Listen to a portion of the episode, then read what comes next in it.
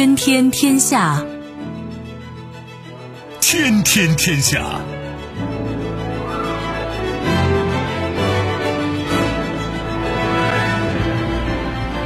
历史穿行者，新闻摆渡人。各位好，我是梦露。您正在选择收听的是《天天天下》，和我一起陪伴大家的还有本节目评论员重阳。世界纷繁复杂，新闻随时发生。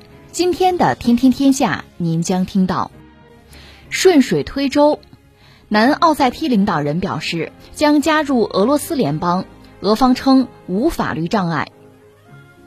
态度有变，俄德领导人通话，俄总理要求俄方提供书面文件解释如何卢布支付。蓄谋已久，日本加贺号开始进行航母化改装，突出与美军互操作性。风向变了，欧盟将出手打击快时尚。收听我们的节目，您可以使用收音机，也可以使用手机。欢迎使用计时客户端，也可以选择蜻蜓 FM、企鹅 FM 或者是今日头条，搜索“天天天下”，可以收听节目回放以及其他的相关内容。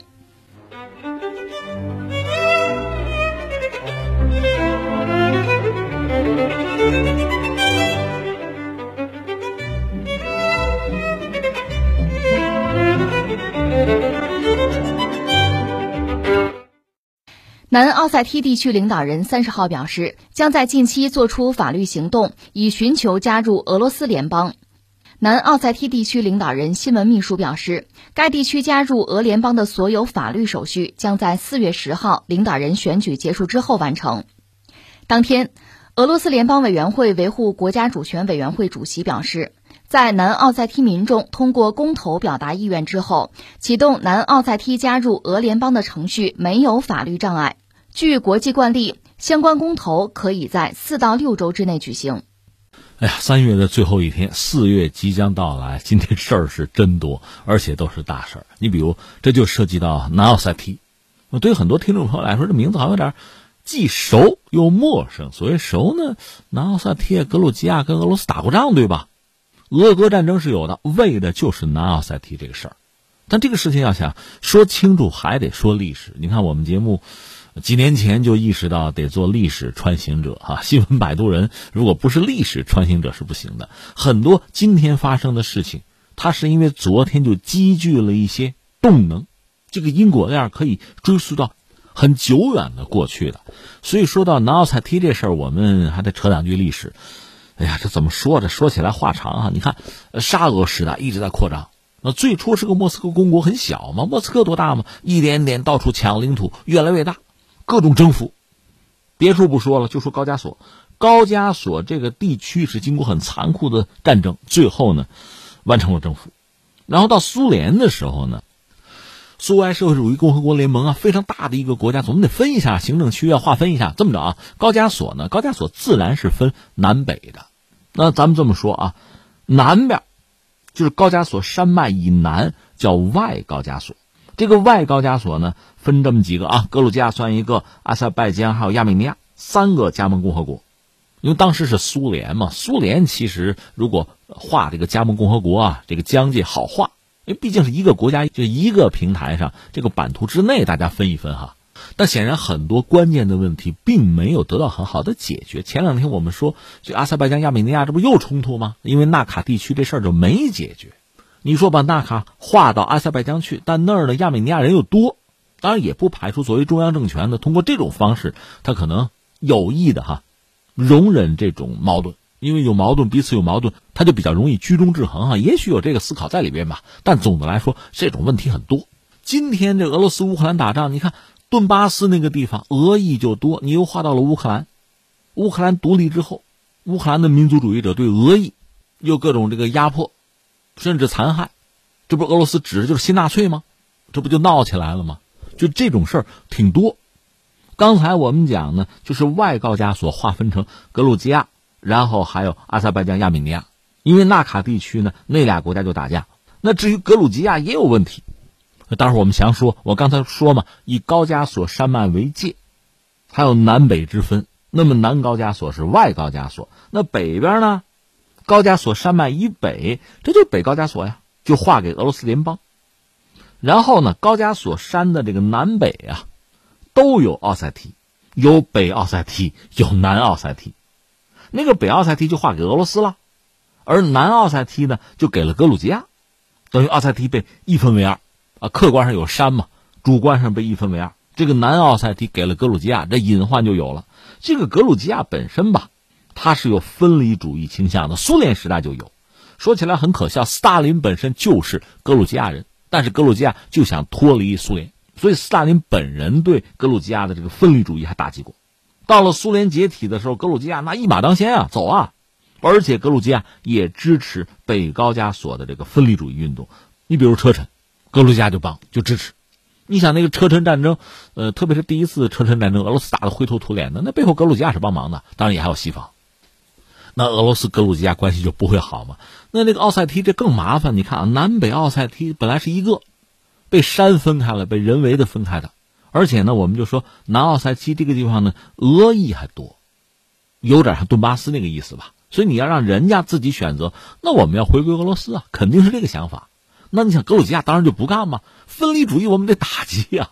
你看这个格局是不是很像就乌克兰？不管说是克里米亚还是。顿巴斯就是那个卢甘斯克、顿涅斯克那个地方，差不多。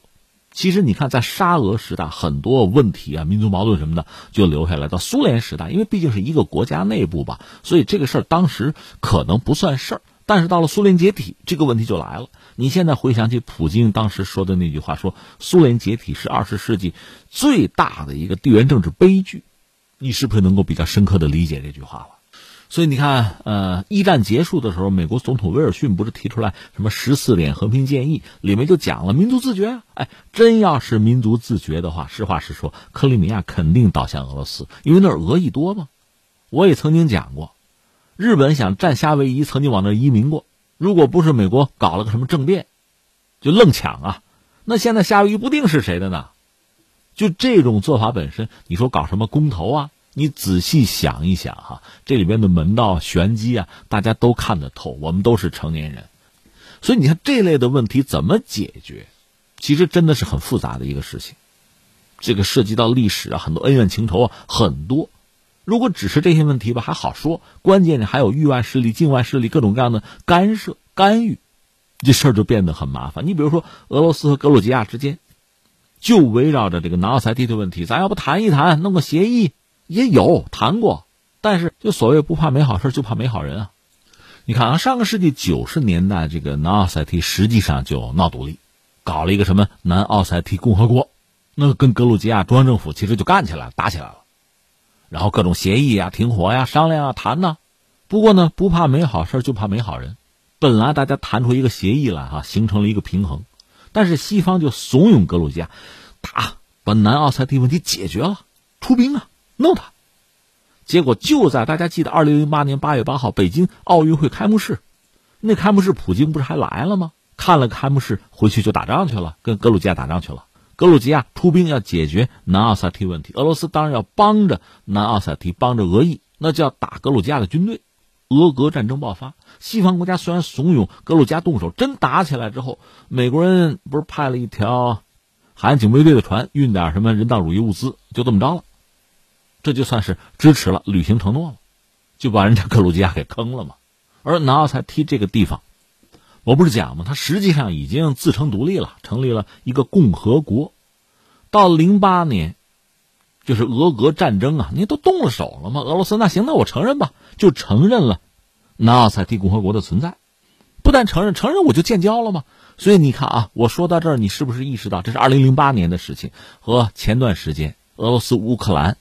这个冲突真的是如出一辙，就太阳底下无新事吧？你可以把呃零八年那个俄俄战争看作是现在俄乌冲突的一个一个热身，一个预演，基本上这个模式是一样的，不一样在哪儿呢？那个南奥塞梯共和国呢？二零零八年我们讲俄罗斯就承认啊建交，还有什么委内瑞拉、尼加拉瓜、什么瑙鲁啊，可能得有八个国家承认，虽然不多吧，但是有，咱建立外交关系啊，对吧？这就成了一个国家。这个地方其实很小，大概也就三千九百平方公里，四万五千人吧。这个所谓的国家人口就四万五千人。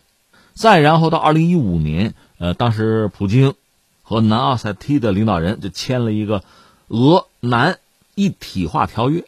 你看，有一个俄白一体化和白俄罗斯一体化条约是吧？和这个南奥塞梯也一体化。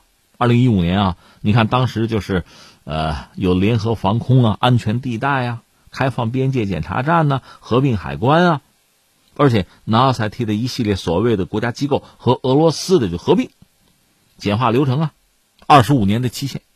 所以你说俄白一体化，你可以参照俄南的一体化，将来可能也是这么个搞法吧，或者这个程序一启动的话就是这么做啊。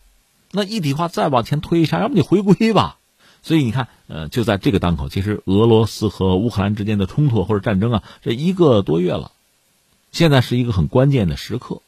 那在这个时候呢，从俄罗斯从普京那个角度来讲，可能呢就是一个羊也赶，俩羊也放。反正和西方已经翻脸了，把该做的都做了吧。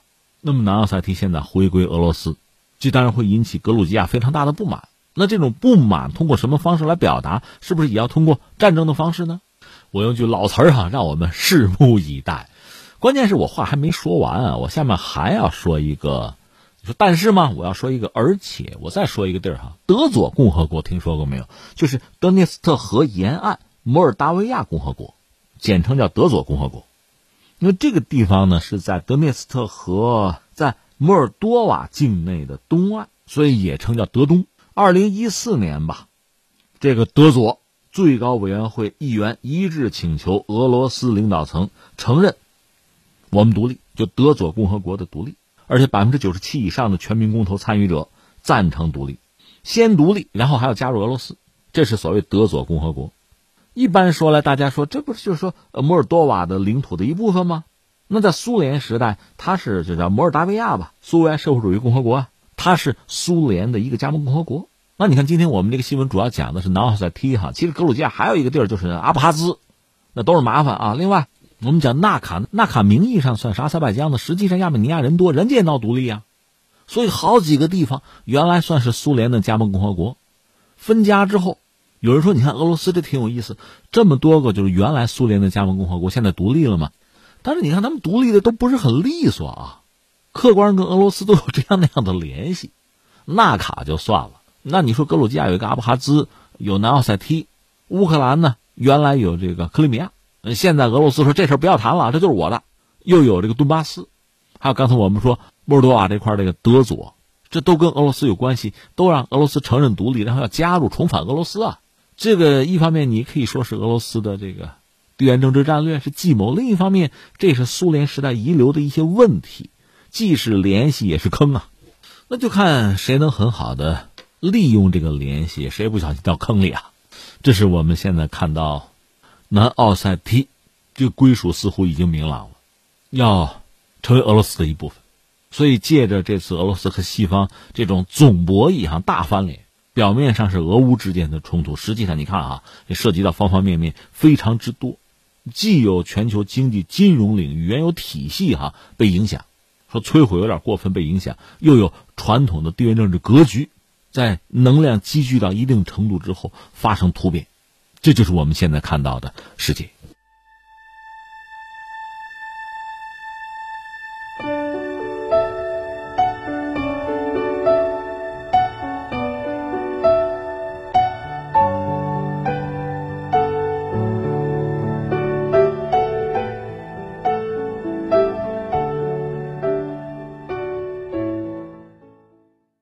七国集团日前拒绝了俄方只能以卢布支付能源的要求，眼看离普京设定的四月一号期限越来越近。第一个表现出妥协倾向的是俄能源欧洲主要买家之一德国。俄罗斯总统普京和德国总理舒尔茨三月三十号通电话讨论天然气支付问题。据媒体援引德方的简报称。普京在通话中同意可以暂时以欧元或美元进行支付，但克里姆林宫强调，所有支付金额将兑换成俄罗斯卢布。俄方披露，普京电话里向舒尔茨解释道，俄政府现在要求以卢布支付，原因是欧盟成员国违反国际法，将俄罗斯银行的外汇储备给冻结了。另外一方面，普京也向舒尔茨说明，改变支付货币不会导致对德国进口商不利的条件。德方一名发言人表示，舒尔茨在电话中不同意这套流程，但是要求俄方给出一份书面文件，以更好理解这套程序。啊，三月的最后一天，四月份就到了，这个当口确实非常之关键。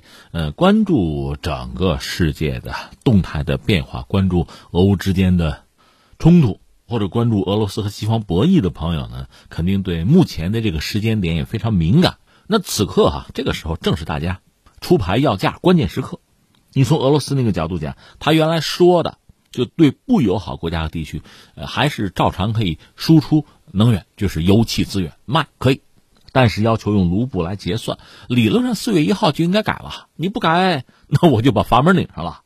而且实际上，按照俄罗斯官方的说法呢，不只是油气资源，除了天然气以外吧，用卢布支付的出口产品还包括什么呢？就是石油、谷物、金属、化肥、煤炭、木材等等，就这些大宗商品都应该用卢布结算了。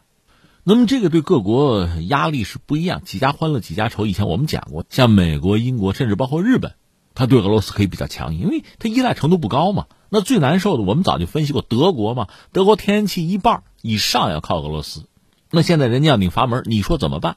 嘴硬当然要嘴硬，跟着西方你必须要制裁啊。所以德国就上了那个所谓不友好国家的名单了。但是这个交易还做不做呀？如果不做的话，我天然气就没有了。前两天拜登到欧洲去转了一圈，开了仨峰会，最终也没能解决欧洲，特别是德国的这个天然气问题，那个窟窿堵不上。所以德国现在你看啊，一个德国的副总理，同时也是经济和气候保护部的部长，叫做哈贝克，他在三十号已经启动了天然气德国的啊天然气应急计划的第一级别，就是预警。这就说到德国那个天然气应急计划，那你想我们在很多领域也有这个什么？预案哈，应急的预案啊，什么几级响应机制，我们中国很多东西也有啊。人家德国也是，它天然气它本身就没有嘛，所以它的应急计划是三个危机的级别。现在是第一个，就最低的，就是预警，那就是有迹象表明可能会出现供应紧急状况。如果不行，下面第二级那就是警报，就是供应中断或者是异常高的需求，破坏了原有的平衡。但是还可以在没有干预的情况下呢，还能够得到纠正。第三个级别，这个紧急状况就麻烦了，是基于市场的措施不能够弥补短缺。在这个时候呢，德国的网络监管机构就要决定如何在全国分配剩余的天然气供应了，这就已经短缺了嘛。那目前德国的储气库呢，装有约百分之二十五的容量，他们官方说的，所以现在拉了等一级警报吧。与此同时，我们讲，呃，俄罗斯对西方的反制是一系列的，不只是油啊、气啊，包括其他大宗商品。而且现在，当然这是俄罗斯啊，俄罗斯的社会舆论调查机构叫列瓦达中心，他们对俄国社会做了一个调查，民意调查吧，显示普京支持率还大幅度上升了，现在是百分之八十三，二月份不是现在高，这百分之八十三比二月份提升十二个百分点。你说这俄罗斯自己的调查靠不靠谱？这个大家自行去判断吧。翻回来再说法国，法国也要大选了，那马克龙就各种活跃，各种视察吧。在地荣，这是法国东部城市，在地荣呢，有民众就问他说：“这能源价格这怎怎么办啊？涨价了，油价飙升怎么办？”马克龙的回答是：“我们又不生产汽油，是吧？少加点吧，没有什么神奇的办法。”这是法国总统马克龙的回应。这个回应太实在了。但坦率说，法国压力比德国小一些，因为法国有核电嘛，有核电至少它有电啊，电是没有问题的。德国不行啊，一个是它对能源的需求本身就大，再就是那核电它也要放弃嘛，所以德国日子确实不好过。然后传来最新的消息，一个德国政府发言人表示说，德国原则上愿意成为乌克兰的所谓安全保证人。那么我们理解，德国作为欧洲国家，恐怕确实希望战争。就早日结束，战事赶快停下来，所以他愿意扮演这么一个角色吧。另外，最关键的，舒尔茨就德国总理和普京在三十号刚刚通了一个电话，说到底还是涉及到买气儿这个问题啊。普京在电话里面就同意说可以暂时还是以欧元或者美元进行支付，这算是对德国人这叫网开一面吗？但是呢，克里姆林宫方面强调说呢，所有支付将兑换成俄罗斯的卢布。普京的意思是这么几个，一个呢就是说没办法呀，我们现在要求大家用卢布支付啊，原因是欧盟也包括你德国嘛，你们算违反国际法啊，把俄罗斯银行外汇储备给冻结了，你让我怎么办呀？而且普京还说呢，改变这个支付货币不会，就支付货币不是变成卢布了吗？不会导致对德国的进口商不利的局面吧？我们刚才讲了，德国一半以上的气儿，三分之一的油都是靠俄罗斯，所以这样说制裁俄罗斯，特别制裁俄罗斯能源，那你想，德国人其实心不甘情不愿。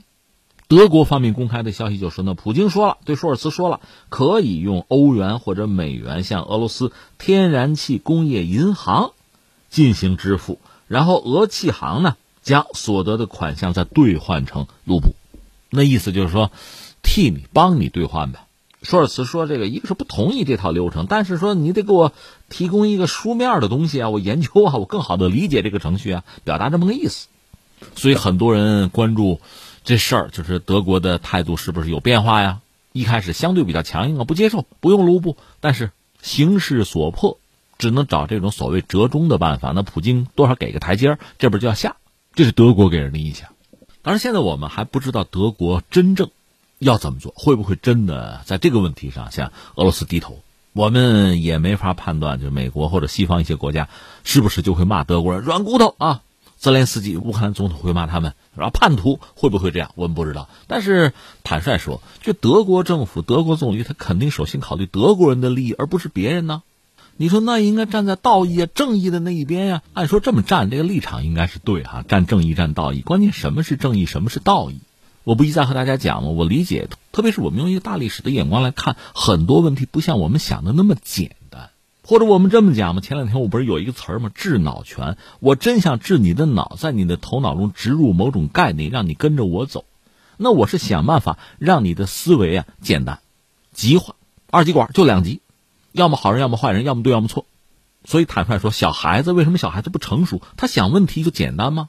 而在今天，你注意，很多人有意无意的就在把公众的这个思维啊向简单这个方向去领。让大家的思想变得很浅薄，就是一个对错呀、好坏呀，就这么简单。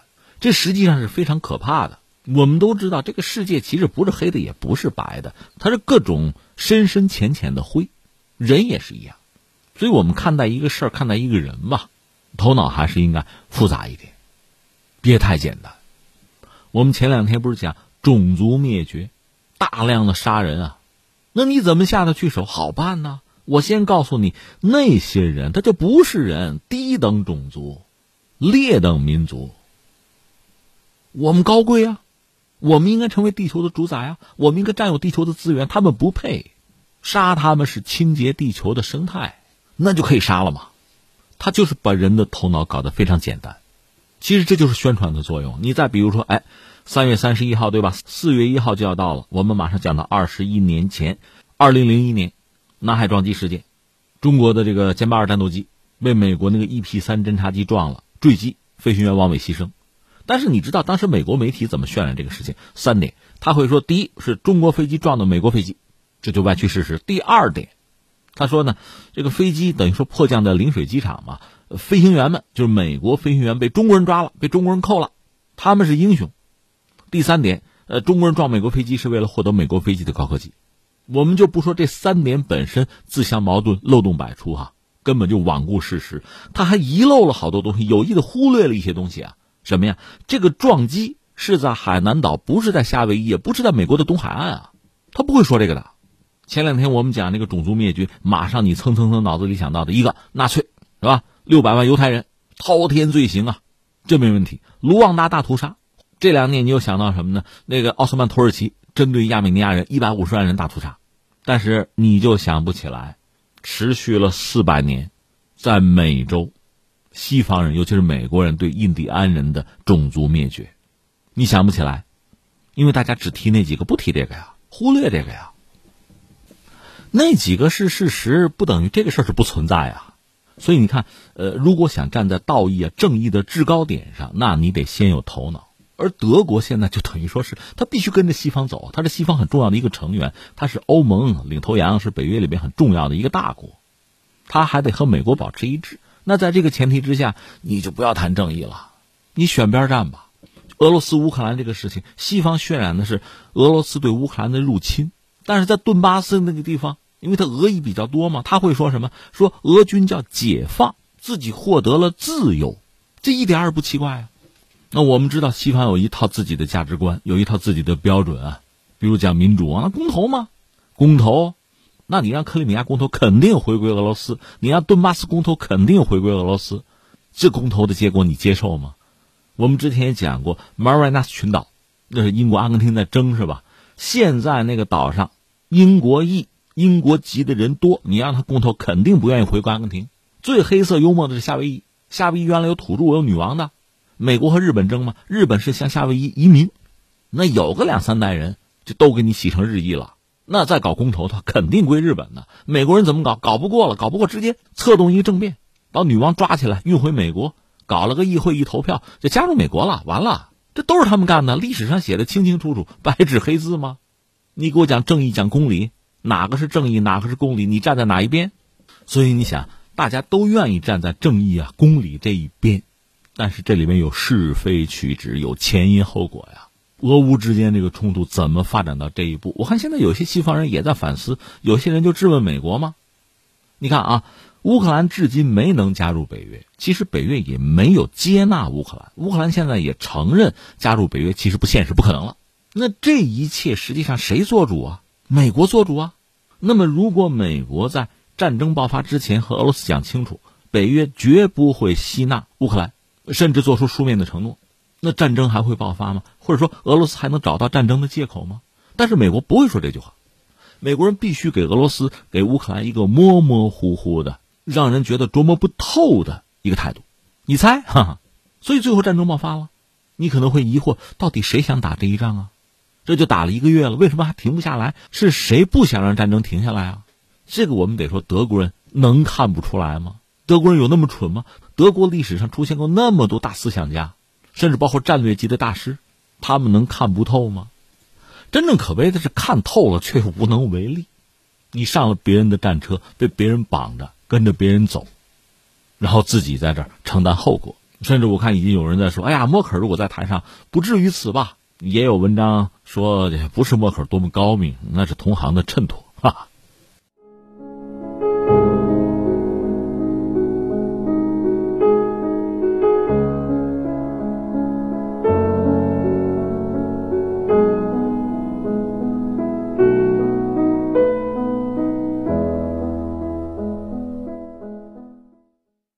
三月二十四号，日本海上自卫队出云型直升机驱逐舰二号舰 DDH 幺八四加贺进入了位于广岛县吴市的日本联合海洋公司吴事业部四号维修船坞，进行新一轮保养维修与升级。此后几天，社交媒体上陆续有日本网民拍摄到了加贺在坞内作业的照片。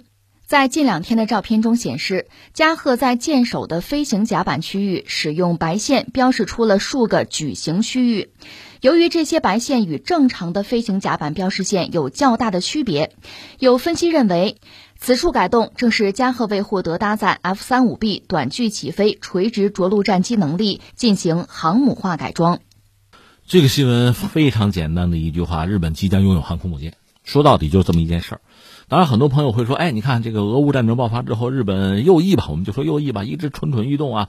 先是安倍，安倍现在已经不是日本首相，但是在日本政坛还有强大的影响力啊。就讲能不能搞核共享，就是日本和美国搞核共享，说白了就是要把日本那个无核三原则废掉。那这个事儿呢，日本首相岸田文雄还是否认说不要不要不要，我们还要坚持无核三原则。但是翻回头，那么岸田又嚷嚷着要修宪。”就是他那个和平宪法，尤其第九条嘛，要修宪。我们加个引号说，这真叫东方不亮西方亮啊！这条路不通，走那条吗？所以有的朋友说，你看他这航空母舰这事，是不是也是趁着俄乌这个冲突啊、战争啊这样一个乱局，要浑水摸鱼？你要让我说，还真不是。为什么呢？这是他早有打算，还不是说想现在趁这个机会摸条鱼。这鱼他早就摸了。而且日本人是什么套路呢？一下是叫欲盖弥彰。你看，二零一七年当时日本的防卫相是那谁啊？小野四五点吧。当时日本媒体就爆料说，日本这型，它其实应该叫直升机驱逐舰，就出云级啊说要改装航空母舰。当时小野四五点相当于这个防长那个角色嘛，就跳出来说没有没有，我们从来没有这个计划，不要胡思乱想啊。但现在怎么样？打脸了吧？你想他作为防卫大臣、防卫相，就是防长这个角色，那么出云级的建造啊、性能啊、未来发展，他能不知道吗？说瞎话吗？那这条新闻怎么看呢？我们两面说，一个我们要说日本经营自己的海上力量这个事儿从来没有含糊过，因为你想，日本是一个岛国，从明治维新之后，日本完成所谓崛起，成为列强俱乐部的一员。那么日本怎么谋生存、谋发展？日本的战略是什么？国策是什么？你就看啊，他一开始是学英国，但是英国是一个怎么玩法？英国也是经过一次次试错哈，也付出很大的代价，最后英国搞的叫离岸平衡手。它是一个海洋国家，它并不谋求自己在大陆上的霸权，但它要打造一个海洋秩序，全球的海洋秩序。它首先不能让欧洲大陆，其次不能让亚欧大陆出现一个强国来挑战自己的权威。因为有了这个全球性的就海洋秩序，英国就得益无穷。我以前和大家聊过，有统计显示呢，就是英国吧，它工业革命之后啊，一直到成为所谓日不落帝国，这里边最关键的那二三百年的时间，它的海外贸易其实总的来说它是逆差，它并不是顺差。就是说，它辛辛苦苦从全球各地。好多殖民地搞来的这个原材料啊，能源，然后它进行工业生产，生产这个工业制成品，再卖到全球各地去，整个折腾下来，它是逆差，它不挣钱，那是负数。你说不可能啊，他疯了，他他不是啊，这个账单算这个账，它是负数。所以你看，美国，美国和很多这个贸易伙伴，包括中国，他就说他是逆差，他不挣钱，他亏了。特朗普就这个意思嘛。问题在于，那你说英国人这样搞，搞几年他就死了。这叫干赔不挣，坐吃山空吗？他能活得了吗？说白了，他不是靠这个挣钱，靠别的吗？因为你想一想啊，伦敦成为什么？全球的一个经济中心、金融中心，英镑在当年那是全球贸易的通用的货币，那和美元和今天美元是一样的。而且我们讲，在旧中国、旧社会的时候，你要搞一个轮船公司，你要经营航运什么的哈，你得找个外国人，最好英国人，给人家百分之十的干股。这可以换取什么呢？皇家海军对你的保护啊，这相当于买保险呢。就这个样子，这是英国当年挣钱的玄机所在。今天的美国和当年的英国是一样一样的。所以你听特朗普扯呢，哎呀，我们贸易我逆差，中国人占便宜了，账不是这么算的。照这么算，美国早就完蛋了。你说对不对？他老是逆差，他能活得了吗？他不挣钱，他怎么活下去啊？还号称全球第一大经济体，前两天一说军费有七千多个亿，他钱从哪儿来的？他自然有赚钱的办法嘛。总之，当年英国人是一套玩法，美国人继承了，放在一边不说。日本在崛起之后，他确实一度是跟英国人学啊，甚至和英国结盟，但是后来他确实禁不住诱惑，就是东亚大陆的诱惑。我们曾经讲过，当年丰臣秀吉完成对日本统一之后，还曾经想，一个是先占朝鲜半岛，然后进占中国。他甚至想让天皇，你到北京，我在宁波镇守啊，他都想过这个。当然，最后那是黄粱一梦而已啊。就是说，日本最终和英国分道扬镳，没有走英国或者美国那个海洋秩序的道路。他不是侵占了朝鲜半岛，把人家殖民了，就吞并了当年那所谓叫大韩帝国吗？在之后还抢中国东三省呢。那你想，日本就不是个岛国，它成了一个海陆复合型的国家，而且它转而一方面和沙俄争中国。另外，和美国争太平洋，成了这么一个国家。当然，最后到二战结束打回原形，他现在等于说成了美国的一个附庸吧。他其实没有什么自主的国家战略，跟着美国跑吧，拴在美国战车上。这是我们拿几句话回顾了一下日本的历史。日本岛国嘛，所以日本的海洋观、海军的建设和这个国家的命运当然是息息相关的了。你看，他甲午战争打败了大清国，后来日俄战争又打败了沙俄，主要都是靠海军呐，首先靠海军呐。所以在海军兵器的发展上，它是非常敏感的。你比如航空母舰，日本实际上是全球，咱真论起来，它确实是全球第一个造出专业的航空母舰的国家。你说改装的那不算啊，就是专门我设计一条造一条航母，日本是第一个，就是凤翔号。当然那个船几千吨比较小啊，但它确实比英国早是第一。而且你看日本这个国家总的来说能源资源少嘛，它的这个钢产量。比中国那是强。全面抗战爆发前，日本的钢产量五百八十万吨，中国才四万吨，差很多。但是日本和欧美国家比起来，它又比较落后。那怎么办呢？就省着用吧。所以当时他那个航空母舰，你比如说他那个赤城号，当时哈早期啊，三层甲板，就那意思，多装飞机啊，能迅速的起飞飞机啊，是这么算账，就是我效率高吗？但最后发现并不实用，又改回去了。顺便说一句，纳粹德国搞航空母舰还拿到过日本的赤城号的资料，就他那个齐柏林号航母还参考过赤城号，只不过日本人心眼多，给了德国人那个资料之后，马上赤城号就改装了，就升级了，都是法西斯，都是轴心国是吧？给德国人救的啊。然后我们知道，二战的时候，日本航母发挥重大的作用，偷袭珍珠港嘛。一九四一年十二月七号，偷袭了美国太平洋舰队那珍珠港那个基地。然后太平洋战争爆发，美国、日本在太平洋确实演绎了这个舞台太大，太平洋嘛，演绎了多次大规模的航母交锋，但是最终日本落败。等到二战结束，那所谓的旧日本啊，灰飞烟灭了，连宪法都是美国帮着搞的，就是那个和平宪法。也就是现在那个岸田文雄想修改的那个，然后得搞个自卫队啊，军队是不能有啊。这个自卫队名义上叫自卫队，实际上就是日本的军队。他的海军发展依然是有自己的一番野心啊。上个世纪五十年代，日本的海上自卫队就想搞航母，设计图都有，但是后来没敢搞，怕美国不同意嘛。所以他海军的建设基本上是依附于美国，被美国安排。因为是冷战，主要的敌人是苏联呀，苏联潜艇厉害嘛，所以美国就要求日本你加强你的反潜力量。所以，呃，日本的航空反潜就固定翼反潜机上百架，它用的都是美国的 P 三 C 或者 P 八啊。那么水面舰艇反潜的能力也要强，这样日本就搞了所谓直升机驱逐舰。那现在最新一级就是出云级，二号舰就是这个加贺，这些名字在二战的时候日本军舰都用过。他那时候主要的这个命名规则用日本的古国的名字，因为战国的时候很多小国哈用那个古国的名字或者山的名字。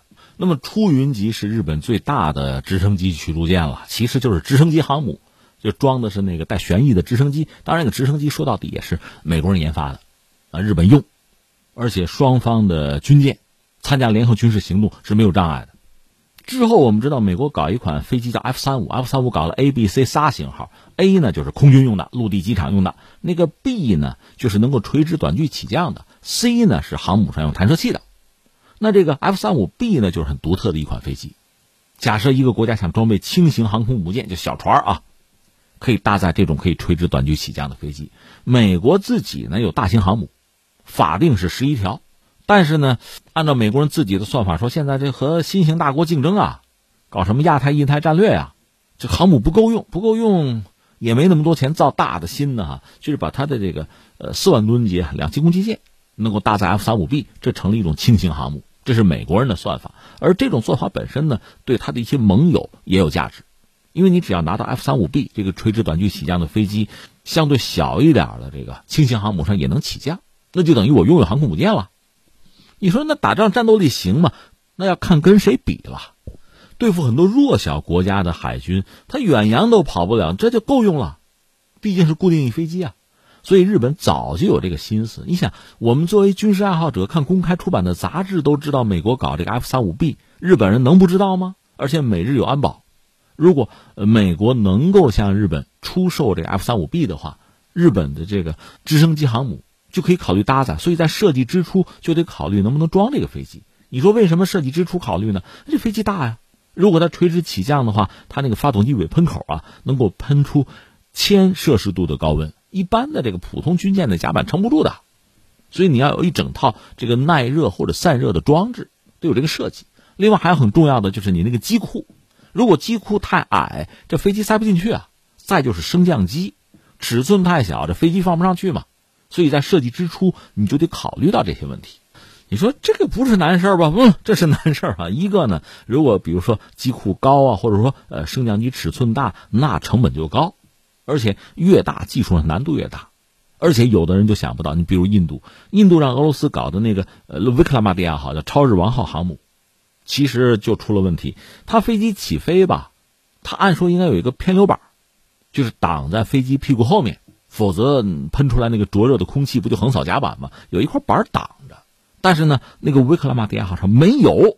换句话说，那飞机要起飞的话，它后边不能站人，就整个甲板上什么也不能有了啊，不能再有任何作业。飞机后边啊，否则呢就喷了。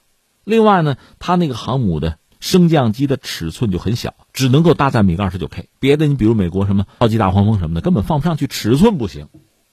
当然，这也可能是俄罗斯人算计印度人啊，这另说了。反正这是个挺挺精细的活但是日本肯定是早就算计过。所以我们刚才讲那个小野四五点做防长的时候，矢口否认那就是骗人。这是我们算说清楚。到现在呢，确实在做大张旗鼓的修改啊。日本很快就拥有了航空母舰，而且能够搭载垂直短距起降的 F 三五 B 固定翼飞机啊。那他自卫队海上作战能力就增强了，对邻国就是威胁吗？这毫无疑问，只不过然后我们再说个但是吧。还有一点我们要补充一下，目前我们看到的这个信息显示，一个是日本和美国要紧紧的绑在一起，就日本这个出云级包括加贺号的这个改装啊，呃，特别是舰首那一部分，它非常像美国的两栖攻击舰，或者像中国的那个零七五那类的两栖攻击舰，这样它甲板几何形状就是一个长方条，一个矩形。这样等于说甲板面积增加，而且这个飞机起飞滑跑的距离就增加，这是一件好事但是好像也没有装起跳甲板，那它就是和美国的两栖攻击舰保持一致，美国呢也没有滑跳甲板，那等于说双方这个军舰包括飞机是可以互用的，通用性很强。但这个本身限制了日本的这个航母的作战能力，因为美国有大型航母十万吨，那就不用说了，日本就有这个。你要没有滑跳甲板的话，那么飞机在满油满弹的情况下，它飞不起来的。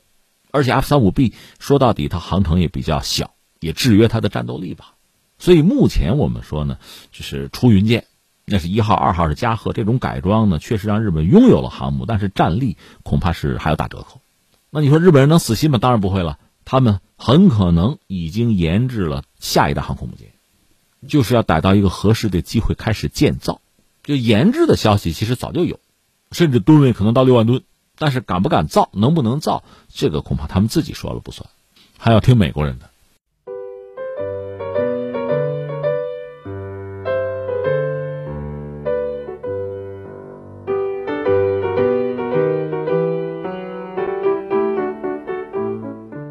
衣服质量不用太好，穿一季就扔。这样的生产逻辑和消费理念将不再被欧盟提倡。据媒体报道，欧盟委员会三月三十号发布针对快时尚的最新规定草案。欧委会发布的新规下，在欧洲售卖的衣物、家具和智能手机必须更耐用、更加便于修理。到二零三零年，将强制必须使用达到一定数量的回收织物，且将禁止销毁许多未售出的商品。新规还将寻求控制微塑料的释放，并改善服装行业的全球劳动条件。呃，这个新闻刚看标题，我还以为所谓这种快时尚，欧盟这不是要宣战要打击吗？我以为涉及到知识产权或者其他什么法律问题啊。现在看不是，主要还是涉及到环境保护啊。那我个人以为，这总的来说是一件好事儿吧。首先，初衷应该是好的，而且效果应该也还可观。环境问题是大问题，这不用多说哈。当然，现在大家更多的是瞄准了气候问题，确切讲是碳啊，碳好像成了人类最主要的敌人了。我们中国有这个三零六零啊，碳达峰、碳中和有这样的规划。呃，西方，你说欧洲吧，他们也有碳净零的规划，而且比我们要稍早一点。发达国家吗？你应该走在发展中国家前面啊。而欧洲，我们确实说在环境问题上，在意识上，他们是比较强的。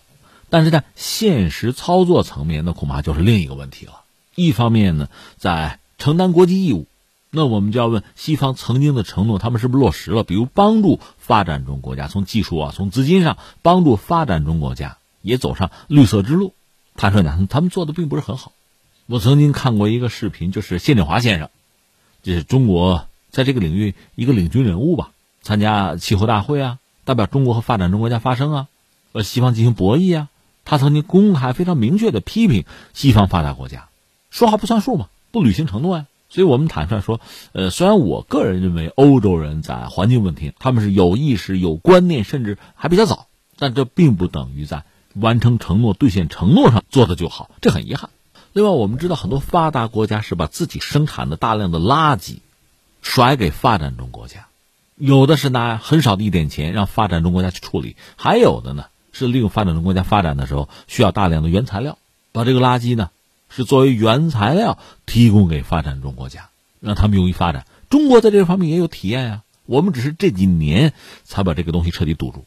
渠道堵住，我们不要，不进口洋垃圾。但是有些国家进口啊，或者还有一些非法的途径，让发达国家把垃圾源源不断的运到发展中国家去。其实从人类从地球这个角度讲，这就是自欺欺人了。你想，地球如果是脏的，如果毁灭了，你以为你跑得了吗？但是不管那么多，反正不在我们家眼前，叫眼不见心不烦。很多发达国家这样做也为人不耻吧？那这次我们讲欧洲，这不是对所谓的快时尚要宣战？所谓快时尚，更多的我看它还是这种生命周期短的，甚至一次性的东西啊，呃，比如衣物，就是纺织物、纺织品。你再比如包括一些电子产品，欧洲人倡导这种。使用的周期长一点的，容易维修的啊，强调这个东西。所以我觉得总的来说，这是一件好事而且应该落实起来可能性是比较大的。一个呢，这个事情毕竟是在欧洲范围之内，欧洲人自己定标准、自己倡议、自己有针对性的去拿出举措、自己解决问题。再一个，他们提出来的这确实是问题，就是说纺织品也好，在整个生产啊、使用的过程中，这个衣物啊。它会耗费水和其他的能源资源，如果你只使用很短的时间，一次性的，很快它就成为垃圾，你就把它扔掉，在自然界降解其实又很困难，或者说它会带来很大的降解，就是垃圾处理的成本。所以总的算算这个全寿命周期的话啊，有的所谓的这种快消品啊，什么快时尚啊，卖的也很便宜，但总的来说它价值不大，带来的麻烦不少。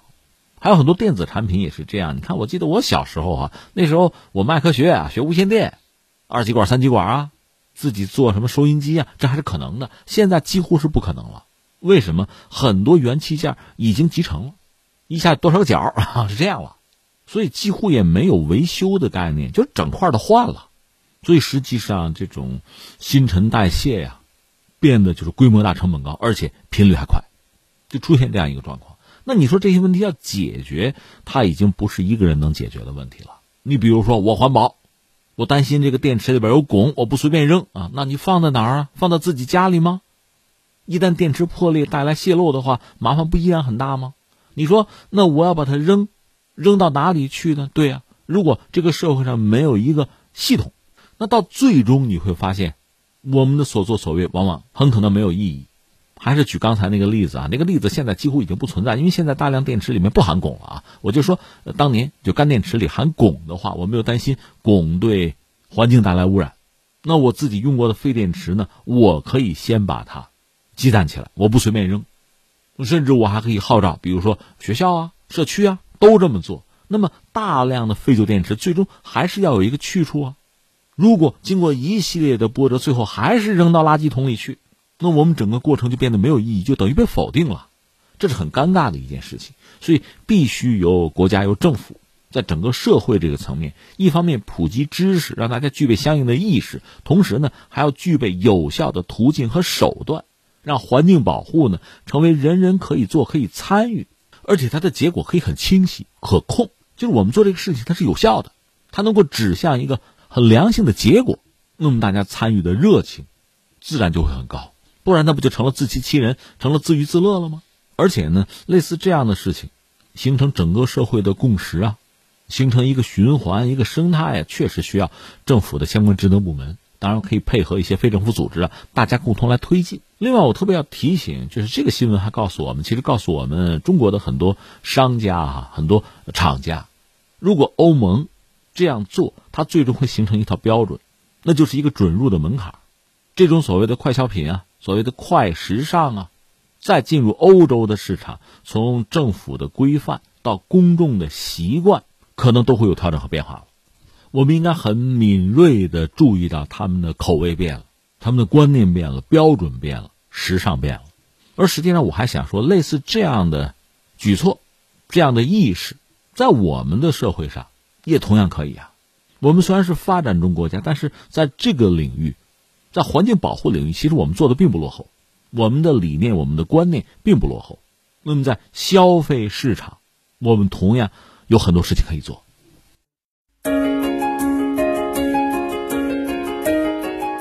好，以上就是今天天天天下的全部内容。我是梦露，感谢收听，明天再见。